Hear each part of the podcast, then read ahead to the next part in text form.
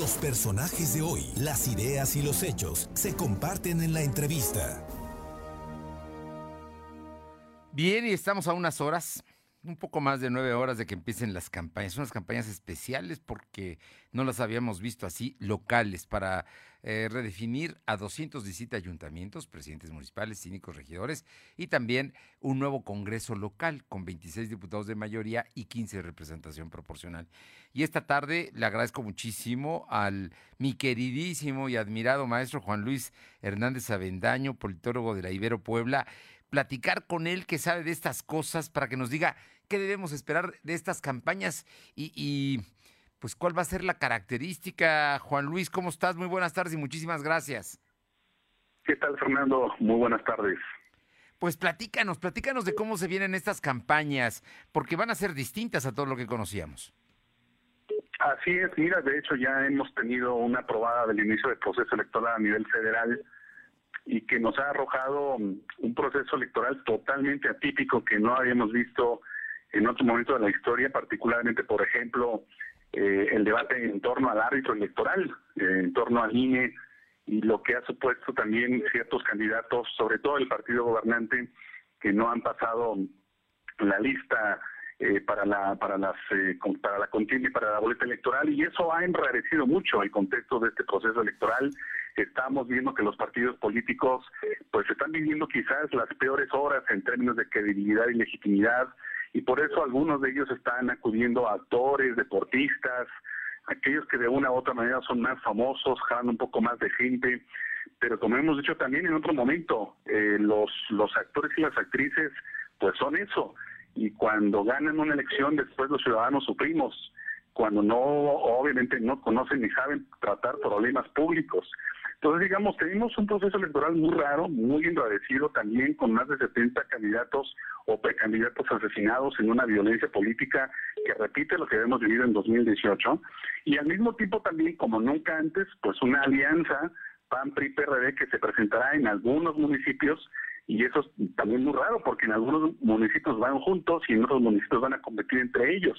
Entonces, pues eso naturalmente puede ser que confunda a algunos ciudadanos y también decir que por primera vez vamos a tener una reelección consecutiva de alcaldes y de diputados locales en algunos casos y que bueno, pues eso implicará que la gente entienda que se vale ahora la reelección inmediata, antes se valía la reelección no inmediata, pero ahora sí se vale repetir, digamos, y eso me parece representa una oportunidad para los electores de poder evaluar qué hiciste de presidente municipal, te quieres reelegir, qué hiciste estos tres años, cuáles fueron tus resultados, es decir, que realmente la ciudadanía hoy en este proceso de elección local puede sentir y hacer sentir el poder de su voto, o para cambiar o para continuar. Y eso me parece en todo caso lo mejor de este proceso electoral, Fernando. Oye, en todo esto no hay tampoco carros completos. Bueno, Morena va a trabajar por que así sea, especialmente en lo federal, pero pareciera que hay discusiones en cómo va a actuar el electorado ante lo local y ante lo federal. Sí, eh, venimos de una historia en la que en la cual los electores estábamos acostumbrados o estaban acostumbrados a marcar un solo emblema partidario en todo el proceso, digamos, si hay seis, si hay seis contiendas, tres locales, tres federales, todo el mundo marcaba las seis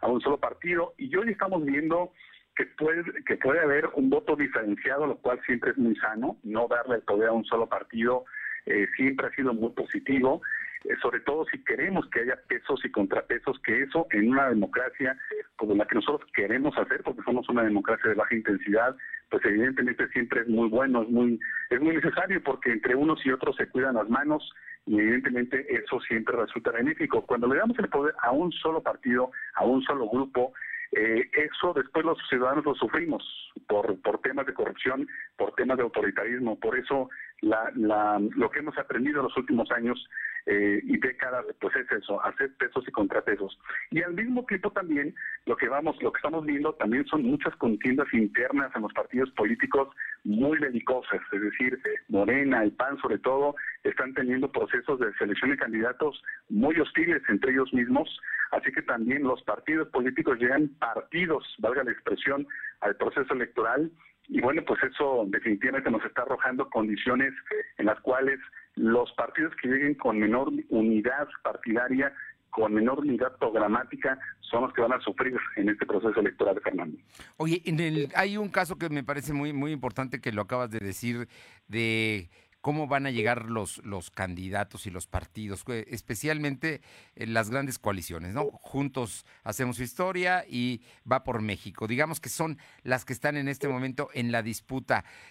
¿Habrá diferencia? ¿Habrá, ¿Se notará? Eh, ¿La gente entenderá que lo, lo importante que es su voto en esta ocasión como quizá en el pasado podría minimizarla o ah, no voy a votar, pero pareciera que hoy sí es muy importante hacer definiciones. Sí, es una buena pregunta, eh, Fernando, porque yo tengo la valoración de que para los partidos y para los gobiernos locales y federales estas elecciones son estratégicas, sin duda, porque además todo proceso electoral es estratégico en la medida en que le permite a los partidos o conservar poder o arrebatar poder. En el caso de los ciudadanos tengo mis dudas si los ciudadanos y los electores están viendo estas elecciones como estratégicas, es decir, que tengan la percepción de que se está jugando algo absolutamente relevante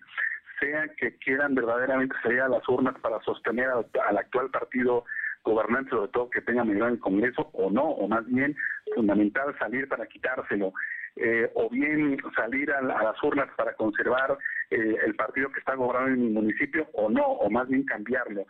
Mi percepción es que todavía no llegamos a ese punto en el cual los ciudadanos puedan percibir que estas elecciones son estratégicas para nosotros, los electores, los ciudadanos. Y si a eso le agregamos, Fernando, el problema de que todavía estamos, aunque está, está naturalmente gradualmente eh, el proceso de vacunación, pero todavía tenemos efectos muy importantes de la pandemia, muchas familias con destrucción de empleos, con eh, familiares enfermos, con duelos personales. Tengo la impresión que no necesariamente un sector importante se sienta particularmente llamado a las urnas. Es un contexto muy difícil para ir a votar y aún así me parece que es fundamental siempre que el elector se haga presente, porque vuelvo a insistir, nuestro voto ha comenzado a mandar mensajes a los partidos. Si lo haces mal, te quito el poder, preguntémosle al PAN y al PRI a nivel federal en 2018, y por supuesto que castigarlos, alejándolos del poder, es el mejor mensaje que tenemos para cuando no hacen bien las cosas.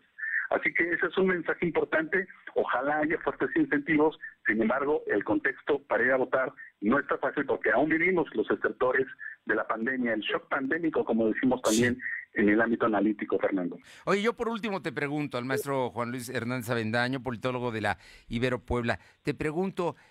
los candidatos también tienen un enorme reto, porque déjame decirte que ya hay candidatos a diputados federales con los que he platicado y tienen, llegan a las comunidades y la gente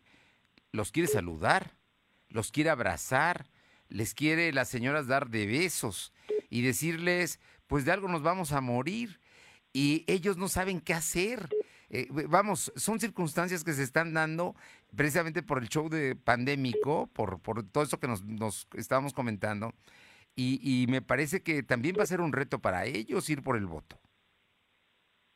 Es un reto sobre todo porque mm, ojalá, ojalá estas, este mes tengamos narrativas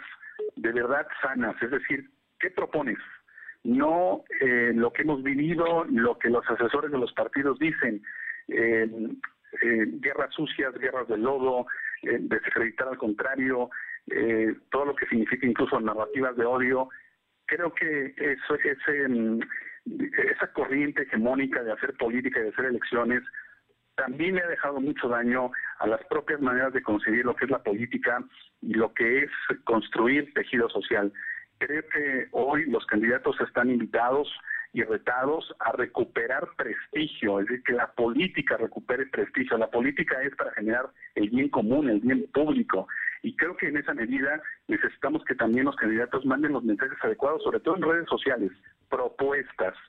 cuáles son a su juicio los principales problemas y cuáles son a su juicio las principales ideas para solucionarlos. Creo que si las narrativas van por ahí, ojalá eso implicaría un acercamiento mayor entre candidatos, partidos y ciudadanos, que es lo que necesitamos. Hay mucha gente cansada, mucha gente harta, mucha gente que dice todos los partidos son iguales. Ojalá nos demuestren que hay propuestas y que hay ganas verdaderamente de resolver los principales problemas públicos de Puebla y de los municipios.